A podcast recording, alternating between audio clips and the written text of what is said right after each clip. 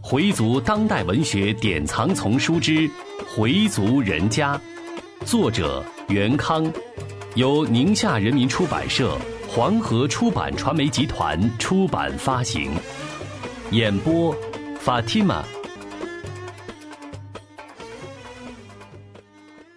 第三十一集：回族的孝道。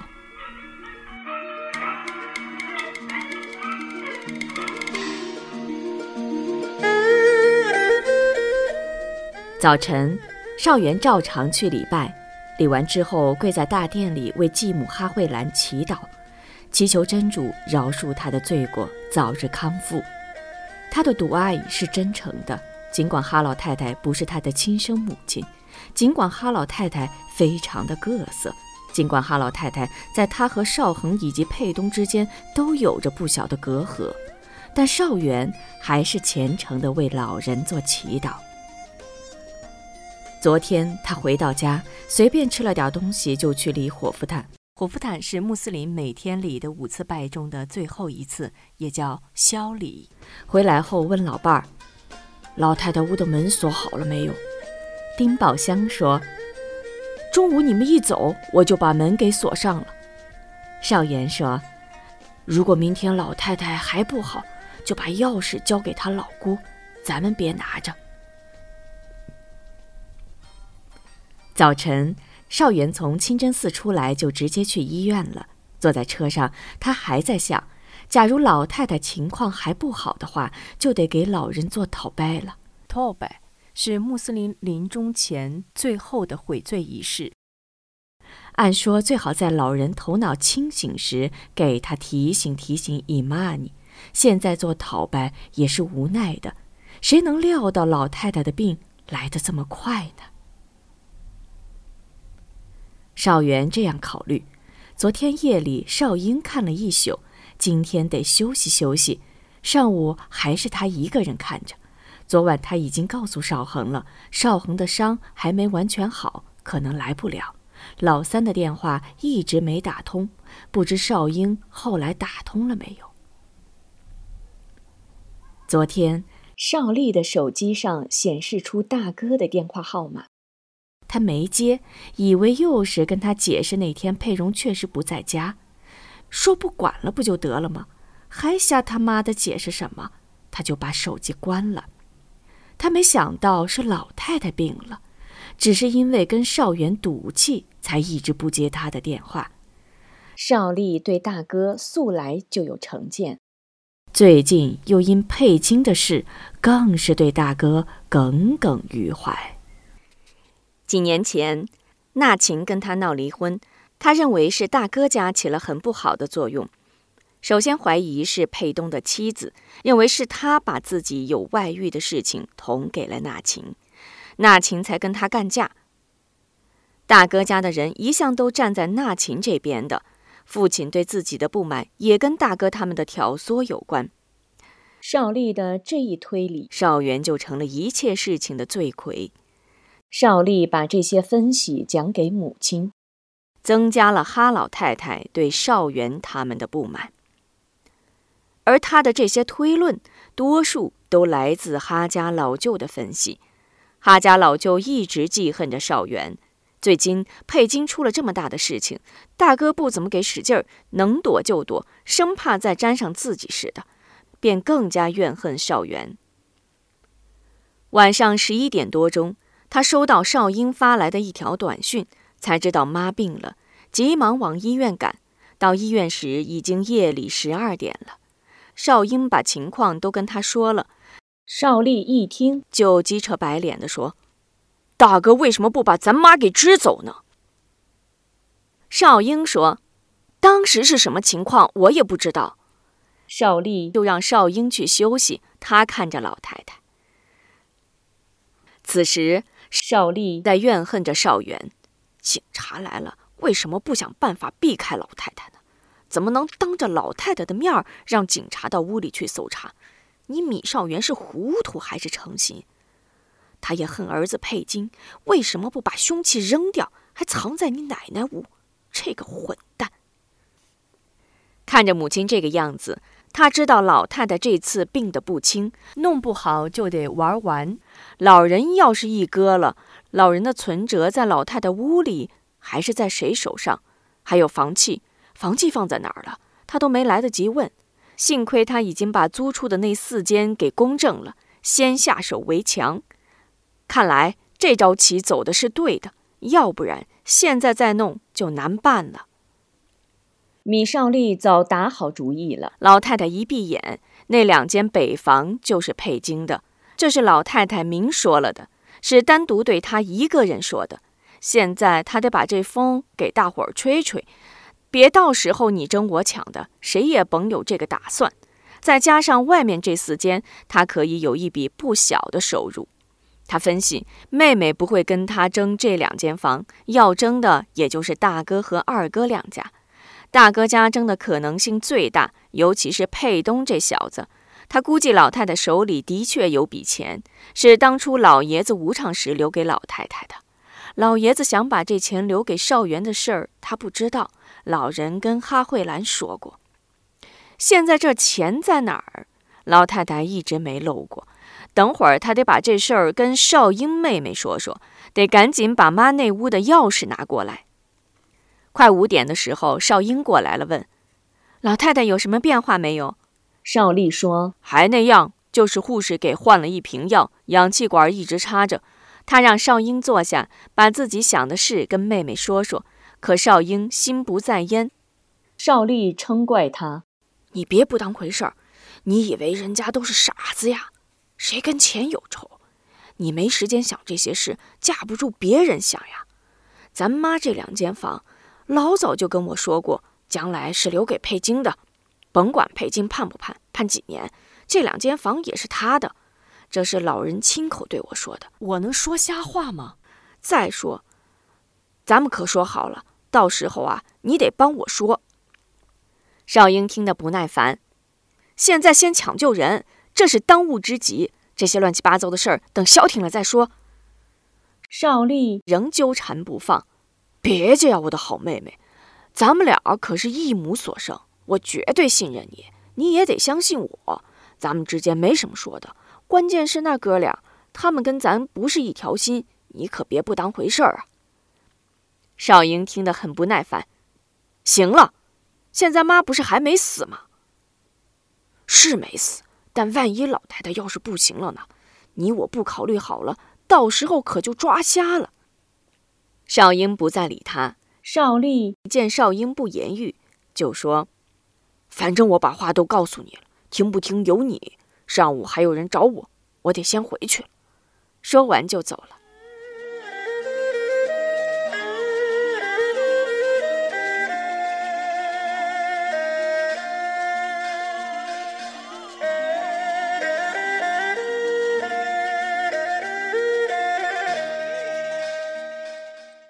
少元赶到了医院，少英说：“少丽的电话打通了。”夜里他就赶过来了，在这儿看了多半宿，刚走。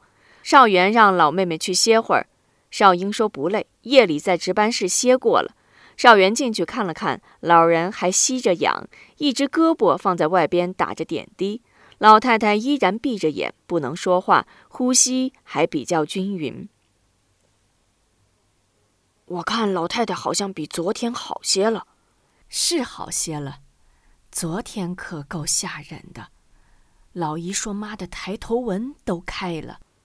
昨天你说的那两句还真行，我要不拦着，佩东差点把佩金的事儿给说出来。反正这事儿早晚他们得知道，不过现在还是别说。少元让妹妹去休息会儿，自己一个人看着。少元看了看病房，这里只有两张床，这是专给重病人准备的。屋内有卫生间，有空调，条件比父亲住的医院好多了。父亲那年住的是积水潭医院的骨科，他患的是骨癌，当时他也是一个人看着。少恒离得比较远，他那时课比较多，只有星期六和星期天来看两天。少丽来的也不多。老人也不愿意让他在身边，嫌他身上的烟味儿呛人。少英倒是天天来，但他还有自己的一摊工作，不能总在这儿。少元想让妻子来吧，这里是男病房，他总有些不方便。前些天，少元天天在医院守着。积水潭医院是个老医院，设备都陈旧了。病床旁边放着一个大氧气瓶，不像现在的病房。床头上各种设备都有，要吸氧，插上管子就能吸，不必再去推笨重的氧气瓶。打吊针也不用再用支架，往上面一挂就行了，非常方便。现在医院都有护工，二十四小时服务，只要你肯花钱就行。他还记得父亲无常的前一天，父亲早上醒来后精神非常好，也不再喊疼了。他不知道这是回光返照。父亲还跟他说起小时候的事情，又提到故去的妻子梁秋贤。父亲说：“你亲妈还在病中，他就一直伺候着你妈。他们姐俩关系非常好。那时你管她叫秋姨。”他也很喜欢你和少恒。你妈快不行了时，就把秋姨叫到自己身边，让我出去了。后来我才知道，是你妈把你们哥俩托付给了秋姨。那天下午，你妈就无常了。办完你妈的后事，我就又忙着生意上的事。你秋姨隔三差五的就来一趟。帮助做做饭、洗洗衣服，星期天还带你们出去到中山公园玩。我记得那是新中国刚成立不久，公园里人很少，是坐电车去的。我心里挺过意不去的。你秋姨说，我跟我姐有口唤，我一听就明白了。过了半年多，我就托人跟你姨姥姥说，老人当时就同意了。然后我就跟你秋姨成亲了，她这个人真好，跟你亲妈一样疼你和少恒，我真知足呀！感谢真主又赐给我一个好妻子，日子过得也很好。后来有了少林后，他的身体就越来越差了。他无场前还在念叨：“少元是个老实孩子，不会有事的，不会有事的。”这点儿败俩很快就会过去的，他老是这么安慰我，让我别着急，还嘱咐照顾好少林。那天你秋贤妈跟我说的老是这几句话，我心里还纳闷儿，她这是怎么了？老念叨这些，到晚上人就不成了。说到这儿，米老人的眼里闪着泪光。我这一辈子做的最对不起他的事儿。就是没照顾好你妹妹少林，我对不起你妈，对不起秋贤。说到这儿，米老人哽咽了。少元劝父亲：“人早没了，您就别老想着伤心事了。”父亲说：“我这一病啊，就经常想起你妈和你秋贤嘛，我怎么跟他姐俩交代呀？”父亲说的非常诚恳。少元的眼睛也潮湿了。父亲把自己这些年的积蓄存到了银行，存折一直在他手里。他把存折交给少元，说：“这是我的一点积蓄，我把它交给你，日后必有用处。”少元推辞说：“爸，您先留着，等您好了再说。再说这钱我也不能要啊。您想啊，还有我妈呢，她又没有公费医疗。”我怎么能收这钱呢？父亲叹了口气，说道：“你呀，你呀，真是好捏贴呀！真主会相助你的。”一晃，父亲都归真十年了，自己也退休了。现在他又想起十年前的事，父亲的钱他果然一分都没要，都给了继母哈慧兰。至于这钱还有没有，他不知道，继母也没有再提过。他只跟二弟邵恒提过这事，邵恒说：“我看这钱说不定都便宜给了邵丽。”他知道继母偏爱三弟，更偏爱佩金。父亲归真后，继母表面上对邵元和邵恒都不错，尤其是对邵元一家颇为亲热，也没跟儿媳红过脸，保持着四代人的一团和气。但邵元他们心里也都清楚，老太太是有亲疏之分的。老太太看上去有些糊涂，其实心里精得很。腿脚甚至比儿媳还利索。出去买东西也都自己去，说是为了溜溜，很少让少元家代劳。有些事，比如冬天买蜂窝煤，少元就让煤厂把老太太的煤也一块送来。换液化气也是问问老人换不换，需要换气时就让佩东给老人换一罐。遇到天气不好，下雨或下雪，出去不方便，买个东西什么的，就由少元他们给带来。块儿八毛的也就算了，但老太太坚持要给，他们也只好拿着。大家客客气气，谁也不占谁的便宜。外人一看，这一家人老老少少都很和气。实际上，老太太在钱上分得很清楚。开始，少元还想让老人跟自己一起过，但老人坚持自己单过，他也就不再强求。老人也从不给晚辈钱。就是学开小时候，他也很少给过钱。在学开周岁的时候，佩南抱着儿子去看老太太，老太太很高兴，这是第四代人了。按说老太太是应该给钱的，但老太太很是抠门，只给了学开六块六，还自我解嘲地说：“六六大顺呐。”但老太太对少丽和少英的孩子可不这么小气，每年总得一人给一百。他们怎么知道的呢？是少英的女儿菲菲告诉学会的。少英带孩子给姥姥拜年，少英在母亲屋里说话，菲菲就跑去找学会玩。两人玩的时候，菲菲就把姥姥给的压岁钱说出来了。佩东为这还生过气，父亲说：“我们省点儿，也别让学会心里别扭，给。”把这一百给学会，就说是老祖给的，在我这儿放着呢。佩东说：“您这是干嘛？”父亲很坚决：“就这么着。”少元对继母的心胸狭窄与吝啬虽然也很反感，但他毕竟是自己的长辈，作为晚辈，只有孝敬老人的义务，而没有责备老人的权利。但他宽容与大度，并未打动继母的心。哈老太太依然故我，照旧偏心。少元这样劝妻子：“珍珠把一切都看得清清楚楚，我们只需要做我们该做的就行了。以后啊，也不准再说，更不能背谈。现在继母病了，他应该尽一个儿子应尽的孝道。《古兰经》里曾多次提到要孝敬双亲。”作为一个虔诚的信士，就应该无条件地奉行安拉的教导。他觉得自己所做的一切都是遵从安拉的意愿，是为取悦真主。想到这儿，他心里一片光亮。主治医师带着一大帮人来查房了。听完主治医师的病情介绍，主任说：“七床还要加药，跟家属商量一下，可不可以用进口药。”少元在一旁听见了，便急忙说：“可以，大夫，可以，您就用吧，用最好的药，我们可以接受。”他的样子似乎是在恳求大夫，生怕医院舍不得用什么好药。主任看着少元急扯白脸的样子，笑着说：“您是老太太什么人啊？”“我是他的儿子。”那些大夫都吃了一惊。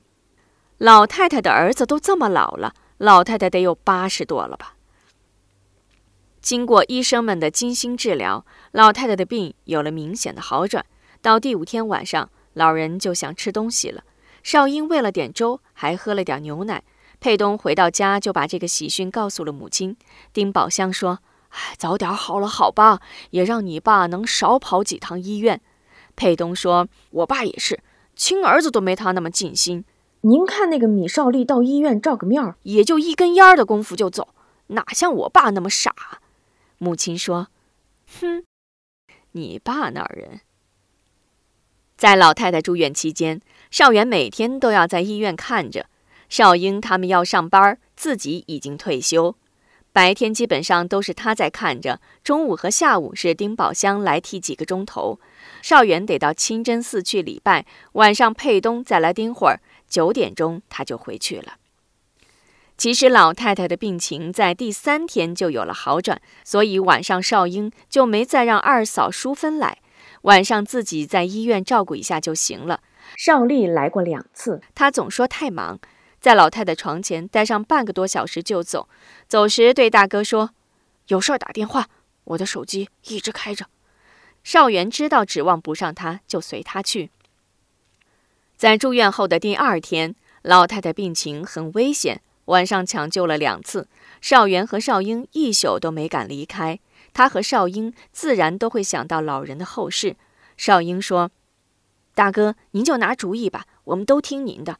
哈家那边有什么事儿，我挡着。”少元对老妹妹在关键时刻的表态很是感动。行，老太太要是好了，当然是我们的造化。要是有个三长两短，就按今天咱们商量的办。现在老太太的病情有了好转，全家人都松了一口气。少英在老太太面前一个劲儿地夸奖大哥，说他怎么怎么着急，求大夫用好药，整天守在您身边。跟您这么说吧，亲生的又怎么样？也不过如此，弄不好啊，还不如大哥呢。老太太只是听着，似乎。不为所动。回族人家，作者袁康，演播法蒂玛。